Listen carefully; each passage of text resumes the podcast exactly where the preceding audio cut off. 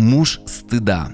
Так зовут героя сегодняшнего выпуска подкаста «Вера от слышания». Мы сегодня будем читать с вами вторую а, книгу царств в Ветхом Завете Библии и поговорим об этом герое, который, а, я уверен, что и а, исторически для нас будет очень важен, актуален. И более того, уже в контексте Нового Завета мы увидим, что он очень и очень может дать нам хорошие ориентиры для понимания вообще сути, сущности Евангелия и то, а, что сделал Иисус Христос для каждого из нас.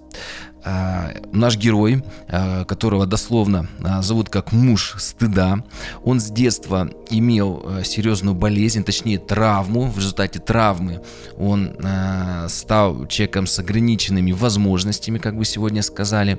Он все потерял, он имел достаточно серьезную и финансовую, и такую влиятельную позицию, но ему пришлось в самом детстве. Он бежал, и если вы уже догадались, догадались, нашего героя зовут Мемфивосфей. Кстати, хорошее такое имя для того, чтобы перед э, каждым подкастом проводить такую вот э, разминку речевую. Э, если вы помните, перед тем, как вот перейти уже непосредственно к нашему сегодняшнему разбору, я хотел бы некоторые ориентиры дать. Если вы знаете, напомню, если не знаете, то как бы вот попытаюсь вкратце рассказать. Он является внуком первого царя Израиля. Часто люди путают и говорят, что Давид первый царь Израиля, но первый царь Израиля был Саул, которого помазал Самуил на царство. Так вот, внук этого царя, а, его как раз и зовут Мемфивосфей, а его отец или сын царя был Иоаннафан. Иоаннафан являлся лучшим другом Давида. Поэтому вот эти вот водные, они важны. И теперь вот далее давайте с вами прочитаем вторую книгу царств, четвертую главу, четвертый стих. Почему э, наш герой он получил увечье. Здесь написано, у Иоаннафана, сына Саулова, был сын хромой. Пять лет было ему, когда пришло известие о Сауле и Иоаннафане из Израиля, и нянька, взяв его, побежала. И когда она бежала поспешно, то он упал и сделался хромым. Имя его Мемфивосфей. Э, или, как мы сказали дословно, можно перевести как «муж стыда». А, почему случилась эта травма? Все дело в том, что у царя Давида, второго царя Израиля, который уже был мужем по сердцу Бога, и у Саула у них была вражда, потому что а, царь Саул, он был помазан на царство, Бог его помазал через пророка, но он а, взял власть, все привилегии, но не взял полную ответственность от Бога, а именно исполнять его заповеди, ходить его путями. Он раз за разом следовал за своим сердцем, а не за теми направлениями, который давал Господь. Поэтому. Э, Бог его отверг и помазал нового э, царя Давида. Он стал легитимным. Вот сегодня президентов, глав государств избирает через выборы. В то время теократическое государство царь избирался через помазание. И вот как раз вот Саул э, он был помазан, но Бог его отверг, и он стал нелегитимным царем а Давид стал легитимным. В результате, э, что произошло дальше? Так как Саул раз за разом не подчинялся Божьей воле, он не следовал молитве «Отче наш», как бы мы сегодня сказали, когда э, мы читаем «Да будет воля твоя, не моя». Но Давид жил э, таким принципом «Да будет воля моя». И это привело к тому, что он все потерял. Мы, кстати, царственное священство, народ святой, и если мы с вами уже э, верующие Нового Завета также следуем за своей волей, мы также можем из этого царственного священства быть изгнаны. Э, подобно тому, как это произошло с Саулом, тоже вот такая вот э, одна из первых параллелей. И вот смотрите, э, в результате он стал нелегитимным, Давид легитимным, но Саул не захотел прощаться со своим таким насиженным хорошим местом. И в результате э, стали происходить войны Давида, когда он многократно с Саулом сражался, потому что Саул не хотел отдавать царство, а оно уже принадлежало Давиду, хотя, если вы помните, тоже там были сложные отношения, потому что Давид любил его сына, у него была такая крепкая, хорошая дружба, и при этом с его отцом враждовал, но он понимал, что его же тоже когда-то Бог помазал на царство, и Давид не хотел Саула убивать, но в конечном итоге все трагически закончилось, и Саул и его сына не погибли, а внук Мемфивосфей стал э, инвалидом, здесь написано, что хром на обе ноги, и э, уже спустя какое-то время, а, когда он уже вырос, жил далеко за дворцом, за вообще за царством, а, и э, он всего лишился, был инвалидом. Какие-то комментаторы пишут, что даже, возможно, он питался милостью, но в очередной раз я бы хотел один важный принцип э, провозгласить еще раз, потому что некоторые думают, а зачем нам разбирать Ветхий Завет, надо только Новый, но сам Иисус Христос, помните, я многократно это говорил в Евангелии от Иоанна, он говорит, что э, Ветхий Завет говорит о нем. К иудеям он обращается. Вы думаете, через Ветхий Завет э, получить, изучая его жизнь вечную, но он говорит не об этом, он, он указывает на меня. И далее написано, что также Ветхий Завет он дам нам э, э, вот эти вот все образы для наставления, чтобы мы тоже могли что-то полезное для себя получить. Ну и, конечно же, эти, э, в первую очередь, очень часто эти все образы, они говорят нам о Христе, о Евангелии. И сегодня мы с вами это увидим. Э, теперь смотрите, э, важный момент. Мемфивосфей, он уже выросший, уже став таким молодым человеком, юношей, э, не знаю, сколько ему было лет, но мы можем увидеть, что выясняется в этой истории, что у него был малолетний, сын Миха, то есть он уже был такой серьезно уже, уже подросший юноша, что он уже мог семью завести, у него уже дети были. И он в этот момент находился, э, он был поражен большим страхом.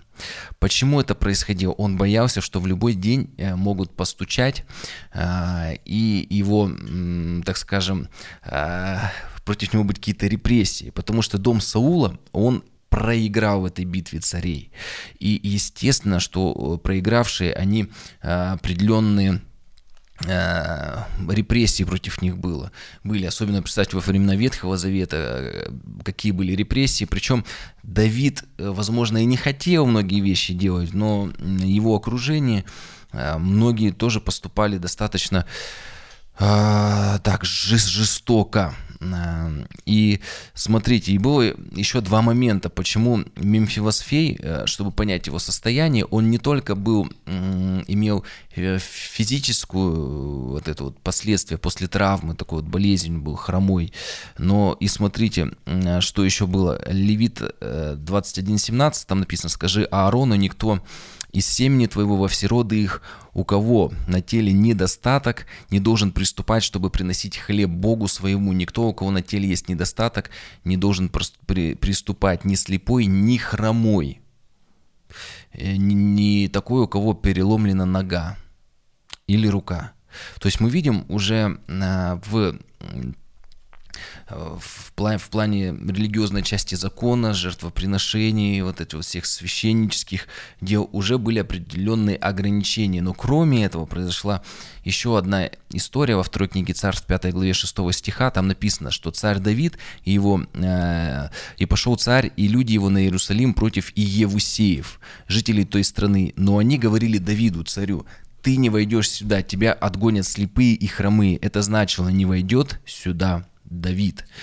То есть была одна из войн происходила, и Давиду, и, вот эти вот и Евусеи, они сказали, да ты не сможешь сюда зайти, нас поразить наши даже хромые, даже наши инвалиды, они тебя прогонят.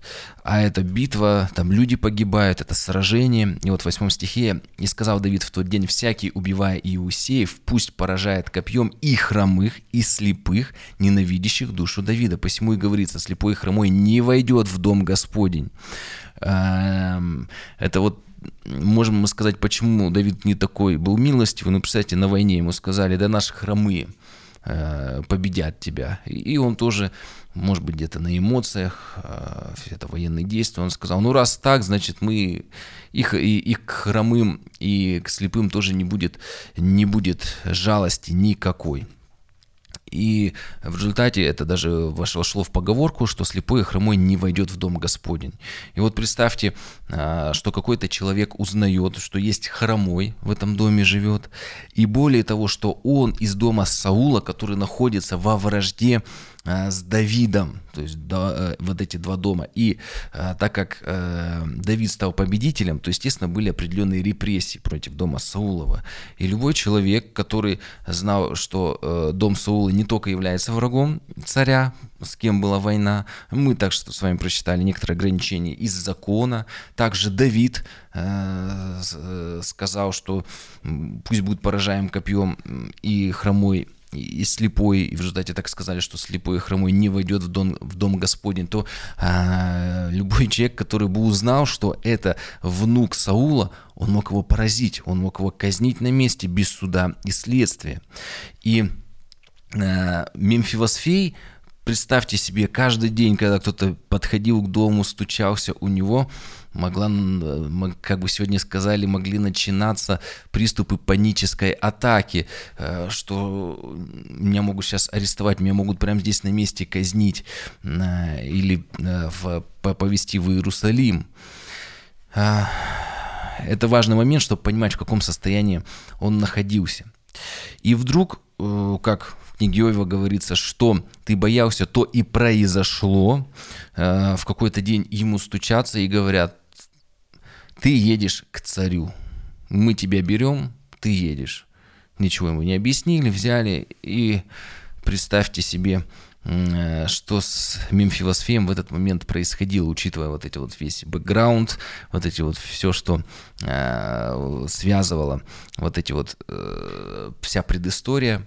На костылях э, в среднем комментаторы тоже так исследователи Библии просчитывают, что где-то 2-3 дня пути на костылях, и пока он шел, э, конечно же, он не мог рассчитывать на какую-то милость. А, он понимал, что там, скорее всего, ждет его смертный приговор. И такой человек, э, который идет уже на смерть, вряд ли он думал, какую одежду купить, э, какой ремонт в доме делать. Он уже готовился к вечности, а учитывая еще того, что он был верующий человек, э, все-таки иудей, он понимал, что он скоро предстанет нет перед Богом, ничто нечистое не пристанет, ему надо было тоже подумать о своей душе, кого-то простить, в каком состоянии его сердце. И мы видим, что он подошел подготовленный на встречу с царем, э, потому что следующий момент, э, который указан, э, что когда он пришел к царю, он пал ниц, и он назвал себя мертвым псом. А, здесь какой важный момент, что Давид был помазанником, и царь, Бог его помазал на царство. И для Мемфивосфея смирение перед Богом выражалось точно так же в смирении перед царем, потому что он Божий ставленник. И он мог бы прийти и сказать, ты знаешь, царь, да я вообще тут ни при чем, вы э, как ко мне, с меня, от меня хотите. Это вообще, я тогда еще только родился, был малолетний. Но он э, понял, что так как он из дома Саулова, на чьи, чьих руках было много крови, то он тоже имеет определенную ответственность, и, видимо, пришла кара, и он пришел и сказал, я мертвый пес. Пес это нечистое животное, то есть, понимаете, он как бы показывает свою ничтожность перед царем и в том числе перед Богом как бы свое такое вот сокрушенное, сокрушенное сердце. И тоже такой парадокс, что для каждого иудея это было благо прийти э, в храм, но для него это было идти на смертный приговор, тем более, как мы читали, э, как можно было, были определенные ограничения для хромого. А, что дальше происходит? А, подведем итоги, что в 5 лет он стал хромым из-за травмы. И чтобы пойти дальше, я, знаете, хотел бы еще привести такой пример, что эта история, она очень актуальная, потому что многие исследования сегодня говорят, что когда исследователи общаются сегодня с молодым поколением, с молодыми девушками, с молодыми парнями, то у них есть такое достаточно глубокое переживание, что они неполноценны. Мемфивосфей, он физически имел недостаток, он был хромой. Но многие люди даже вроде бы они внешне, э, у них все в порядке, у них все хорошо, хорошо со здоровьем, они имеют э, финансы, определенную позицию. Мемфивосфей он все потерял, и, и он бежал, как мы читаем. А люди могут все иметь, но при этом они могут быть не довольны, не принимать себя свою внешность, э, там рост, вес, какие-то черты э, лица, характера. И э, исследования это говорят о том, что это приводит к конфликту с самим собой. И когда развивая эту мысль, то также пишут, что люди обижены на судьбу, на какой-то Всевышний разум. А, а мы, как верующие люди, понимаем, что даже если человек не, не, не принял Иисуса Христа как своего Господа и Спасителя, но если он а, обижен на судьбу, по сути, он обижен на, высший, на высшую силу, на, э, на Бога. Он обижен на Бога, и говорит, почему я должен страдать, почему так произошло. Но Мемфивосфей, мы видим, у него не было обиды на Бога, и это проявляется в том, что придя к царю, он не стал как-то возмущаться, отгораживаться, он говорит, я мертвый пес, я во всем каюсь, пусть и не, не моими руками была пролита кровь, но я признаю, я осознаю, что и на мне лежит в том числе эта ответственность. И вот далее следуют удивительные слова а, в его жизни. Вот смотрите, очень интересный вот след, след, следующий момент идет. А, мы с вами прочитаем вторую царство, 9 главу с 1 стиха. «И сказал Давид, не остался ли еще кто-нибудь из дома Саулова?» Мы видим предысторию, почему э, пришли люди, за Мемфивосфеем. И оказывается, э, Давид начал его искать. И далее рассказывается, что был один из его рабов, Сива, который сказал, да, есть такой. И он ему сказал, что вот живет внук царя. И э, царь сказал, тогда приведите мне. И он послал за Мемфивосфеем. И написано, пятый стих, «И послал царь Давид, и взяли Мемфивосфея из дома а, его, и пришел Мемфивосфей а, к Давиду, и пал, смотрите, шестой стих, на лицо свое, и поклонился. И сказал Давид, Мемфивосфей, и сказал тот, вот раб твой. И сказал ему Давид, не бойся, я окажу тебе милость ради отца твоего Иоаннафана и возвещу тебе все поля Саула твоего отца. То есть, что он говорит? «Э, я Э, ради твоего отца Иоаннафана, с которым Давид был другом, я верну тебе э, такой вот э, все, что имел Саул, ну как физическое лицо, он был царь, повелитель э, страны, э, властитель, но также он, как обычный человек, у него была своя личная собственность, владеть государством, не все ему принадлежало. Он говорит, я тебе все верну. И вот мимо говорит, «Э, что такое раб твой, что ты презрел на такого мертвого пса, как я? И призвал царь Сиву, вот, и сказал ему, что он все, что принадлежало Саулу, отдает ему, чтобы тот обрабатывал, и э, Мимфивосфею отдавал. То есть такой некоторый, как бы сегодня сказали, пассивный доход, то есть э, был поставлен управляющий над всем имуществом Саула, и он должен был, э, как бы мы сегодня сказали, вот заработанные деньги уже отдавать э, непосредственно Мимфивосфею. И также он говорит, что он всегда будет сидеть за царским столом. Давид говорит, я царь, и теперь Мимфивосфей всегда будет сидеть со мной за одним столом. Очень интересный момент, мы сейчас об этом еще поговорим. И э, также написано в 12 стихе, что у него был малолетний сын Миха. И 13 стих. «И жил Мемфивосфей в Иерусалиме, ибо он ел всегда за царским столом. Он был хром на обе ноги». Несмотря на то, что он был хромой, и э, из-за того, что из-за той войны, э, из, э, то, что Давид сказал, говорили, что хромой не войдет в общество Господне, но а, он сидел за одним столом с царем. Почему так произошло? У него были определенные ожидания, что его казнят, будет позорная смерть, помните его имя, но в результате для него это обратилось во благо, и он стал за... И вместо того, чтобы царь казнить его, посадил за один стол с собой. Такая вот милость была явлена царем Давидом. Что мог Мемфивосфей, теперь важный вопрос, сделать э, для царя? Почему он ему оказал такую милость? Разве коллега мог послужить э, как воин? Получил ли он какое-то образование или имел какой-то опыт в управлении?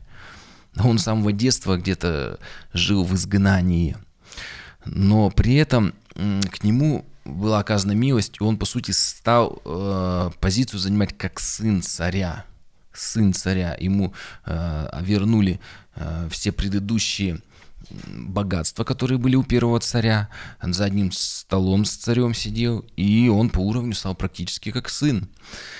Э, хотя он был бесполезный коллега для него. То есть что он мог для него сделать? Почему это произошло? Потому что э, Давид с Иоаннафаном заключил завет. Ключевое здесь слово, почему была явлена милость, из-за завета между отцом Мемфивосфея, Иоаннафаном и царем Давида. И вот перед смертью Иоаннафана он сказал Давиду, не отними милости от дома моего, от всех моих родных, детей. И Давид ему пообещал, у них был завет и клятва. И вот это вот является прообразом того, что Иисус Христос сделал для каждого из нас. Давид, он выступает как бы в роли Бога Отца. И Анафан, он для нас является образом Иисуса Христа, а Мемфивосфей является прообразом каждого из нас, людей, искалеченных грехом. Э, каждый человек, который отторжен, он не имеет ничего хорошего, не достоин, э, ну, что, чего мы достойны, кроме смерти и наказания из-за наших грехов и злодеяний. И вот эта вот милость, э, которая была явлена царем, она была ради и Анафана. И вот точно так же ради Иисуса Христа и мы с вами приняты и прощены. Мы с вами э, стали также одной семьей, мы с вами э, находимся в церкви, мы дети Божьи, царственное священство, и мы также сидим за столом царя. Почему? Потому что Иисус Христос на сороковой день вознесся на небеса, Он сидит одесную Бога Отца, а мы во Христе Иисусе. То есть во Христе Иисусе мы с вами находимся за царским столом. Удивительные параллели и образы. Евангелие по-новому нам раскрывается через ветхозаветные истории с новой грани. Поэтому такая вот удивительная милость. И здесь можно было бы закончить, но нет, здесь еще а, есть одна параллель с Новым Заветом, э, и а, здесь говорится о том, как Мемфилосфей избежал суда и второй казни. Смотрите, много лет спустя когда он уже был за одним столом, кушал с царем, его почитали за одного из царских сыновей, и вдруг случается третье ужасное несчастье. Первое это было, когда он покалечился. Второе, когда его царь взял, его повели на казнь, как он думал. И третья вещь, э, когда пришло наказание, когда Бог стал взыскивать за грехи Саула. Это важный момент, что Бог всегда взыщет за каждое преступление. Поэтому говорится, что не мстите за себя, предоставьте месть Богу. Мы не должны думать, что если э, человек как-то согрешил или совершил какое-то злодеяние, это окажется незамеченным. Или в этой жизни, или в следующей, но придет наказание. Всегда есть последствия греха. Мы должны об этом помнить. Мы не должны мстить, потому что Бог, э, Он воздаст за грех. И в чем был грех, один из грехов Саула, его, э, получается, деда? Он поднял руку свою на гаванитян, народ, э, который не являлся израильским народом. Э, но когда давно еще израильтяне, они, помните, шли в землю обетованную, потом они когда там побеждали другие народы, и одна там была история, что они поклялись именем Господа, что они никогда не поднимут руку на гаванитян и не истребят их. Но Саул захотел их истребить и тем самым вновь нарушил. Э, они поклялись именем Господним, что их не тронут. А для него, ну, поклялись и поклялись Господом, какая разница? Он следовал своей воле, а не в Божьей воле. Для него Господь, он по сути не являлся никаким авторитетом. И в конечном итоге мы видим, что Бог, Он всегда на стороне обиженных, на стороне слабых, угнетаемых. И Бог встал на их сторону, и возмездие пришло. И возмездие пришло в том, что был голод на земле в дни Давида три года, год за годом. И Давид стал вопрошать Господа. Также мы здесь читаем в книге царств. И он говорит, Господь, почему так происходит? И Господь ему ответил. Он сказал, это из-за Саула и кровожадного дома его, за то, что он умертвил гаванитян. Пришел суд. Тогда царь призвал гаванитян и говорил с ними.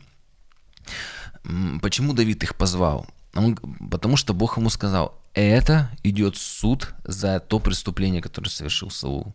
И он понял, что нужно с их теми, а те остатки народа, которые вот эти гаванитян остались, с ними нужно примириться. И Давид их позвал и говорит, что мне сделать для вас, чтобы вы благословили наследие Господне.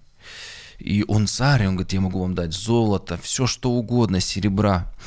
И он им дал свое царское слово, что он сделает все, что они не попросят. Почему? Это было важно, потому что сам Господь э, нес свое возмездие. И поэтому говорит, ну кто я такой, что я против Божьей воли? Бог так решил, наказание пришло. Поэтому я смиряюсь, и чего бы это ни стоило, я готов примириться с ними и любую наказание понести. И они ему сказали, не нужно твоего ни серебра, ни золота э, дома Саулова или от дома твоего царского, не нужно, но только э, чтобы умертвили для нас кое-кого в Израиле.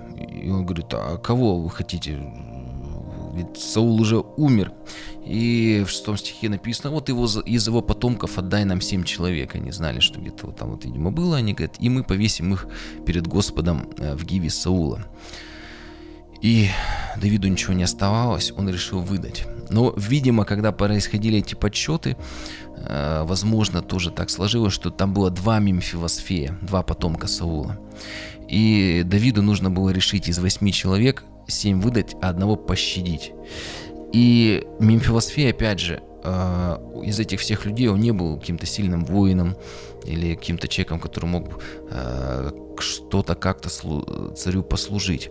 Но ради, написано 7 стих, но пощадил царь Мемфивосфея, сына Иоаннафана, сына Саулова, ради клятвы именем Господним, которая была между ними, между Давидом и Иоаннафаном, сыном Сауловым. Видите, он второй раз пощадил.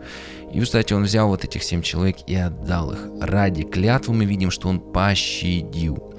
Сегодня, как это является прообразом чего? То, что каждый человек должен дать отчет. Вот сколько людей жило за всю историю человечества, все придут на суд Божий.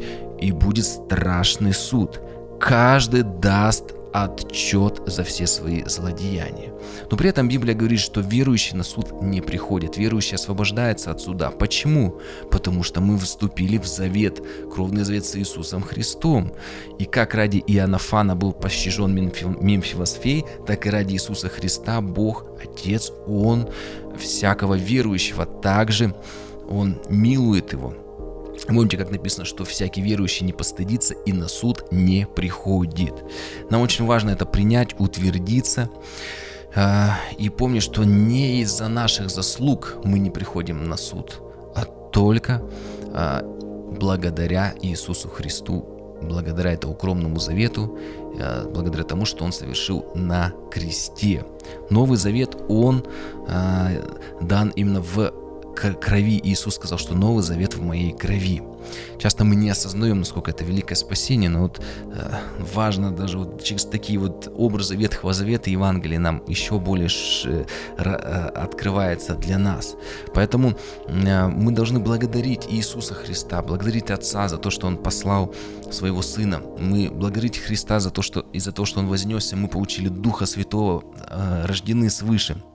И э, благодаря ради, э, ради Иисуса Христа Отец принял нас ради э, Его завета с Ним.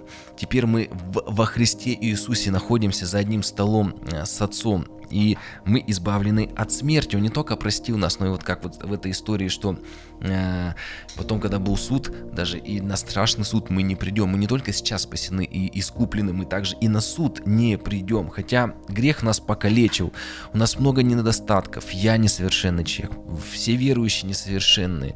Но Отец, Он не выгоняет нас из этого стола не из-за того, что мы какие-то хорошие, а из-за э, того, что совершил Иисус Христос на кресте. И каждый день мы можем приходить в молитве и видеть лицо нашего Господа, потому что во Христе Иисусе мы также находимся на небесах, как вот Мимфилосфей сидел за царским столом, также и мы во Христе Иисусе сидим э, одесную Бога Отца. И э, также, я знаете, хотел, может, обратиться, сказать э, по поводу тех людей, которые, может быть, также вот находятся, знаете, во вражде с Богом. они, может быть, переживают из-за своей там, внешности, каких-то недостатков, может быть, своих каких-то грехов. Но что важно, э, что э, Бог э, мы видим, что Он принимает ради Иисуса Христа. Если грех наш искалечил нашу душу, нашу жизнь, если мы столько много всего согрешили, если мы находимся во вражде с Богом, и нам кажется, что Отец нас никогда не примет, то послушайте, Он примет нас ради Иисуса Христа. Не из-за наших каких-то достоинств, не из-за наших каких-то вот великих дел. То мы такие, как он говорит, я пес мертвый. Но ради Иисуса Христа. И интересный еще момент, что он же не исцелил Господь Мефилосфея. Есть некоторые вещи, что некоторые последствия греха, некоторые болезни, к сожалению, Бог Он исцеляет, но некоторые болезни Он не исцелит, некоторые последствия греха не исцелит. Но мы видим, что придя э, к царю, можем столько получить э, любви, столько получить милости, что мы можем во все нашей жизни, э, во все дни нашей жизни жить в полноте, в счастье и радости. У нас тоже есть знакомый служитель, который является инвалидом, и что удивительно, он уверовал уже осознанно после того, как стал э, инвалидом, и э, он живет полноценной жизнью, Бог его благословил, он женился, у него есть служение, он проповедует к нам, приезжает даже в церковь, был э, несколько раз проповедовал. Мы видим, что Бог дал ему столько любви, несмотря на то, что, может быть, он имеет, э, да, он имеет болезни, он, он, он прикован э, к коляске, но при этом э, Бог благословил его, и он, и он в Господе, он полноценный человек. бывает так, что люди имеют и деньги, и власть, и все, но при этом без Бога не чувствуют свою неполноценность. Неполноценность. На этом мы с вами заканчиваем. Э, я э, побуждаю вас подписаться на подкаст «Вера от слышания». На сайте подкастмк.ком также есть ссылки на аудио и видео версии подкаста. Также в описании указаны способы для того, чтобы поддержать, пожертвовать э, подкаст. И в следующий раз тоже с вами одну очень интересную э, тему поднимем. Обязательно подписывайтесь, ставьте уведомления о новых выпусках. И помните, что мы все как Мемфивосфей, да, мы искалечены грехом, но Бог принимает нас ради Иисуса Христа. Благословений.